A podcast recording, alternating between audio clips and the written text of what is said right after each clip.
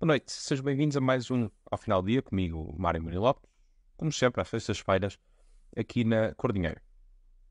Imagine aqui o nosso caro ouvinte eh, que uma grande empresa, uma GAL, uma EDP, ehm, uma Sonai, uma Jerónimo Martins, de repente decide pressionar os seus trabalhadores a fazerem horas extras. Ameaça-os mesmo publicamente, uma espécie de coação, a dizer que ou meus amigos ou vocês aceitam fazer mais de 150 horas extra por ano ou vamos ter problemas. Isto seria naturalmente eh, um escândalo, eh, iria convocar todos os sindicatos e, e piquetes de greve a, para as sedes destas empresas e, e abriria certamente telejornais.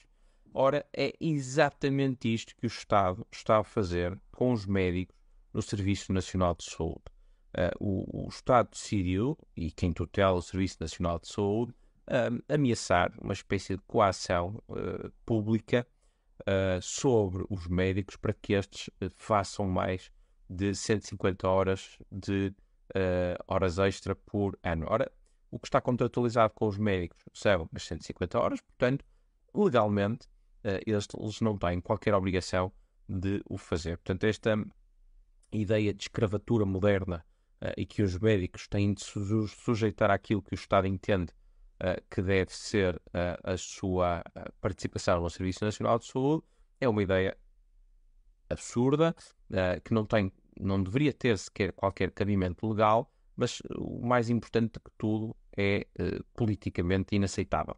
Né? Que se exerce esta pressão, esta pressão sobre profissionais de saúde, tentando-nos obrigar a uh, fazer mais horas extras daquilo que estão contratualizadas. Naturalmente que as partes podem chegar a um entendimento, podem conversar, encontrar valores que satisfaçam todos.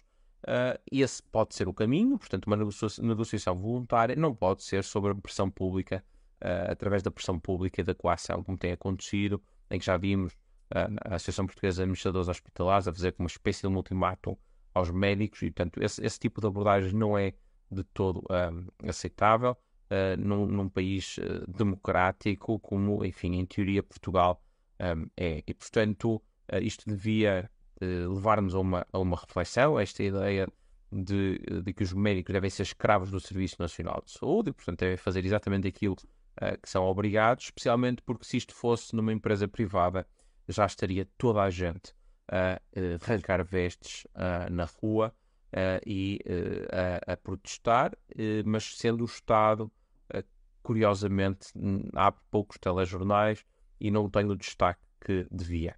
Com isto, com esta história, me despeço. Desejamos um ótimo fim de semana. Até para a semana.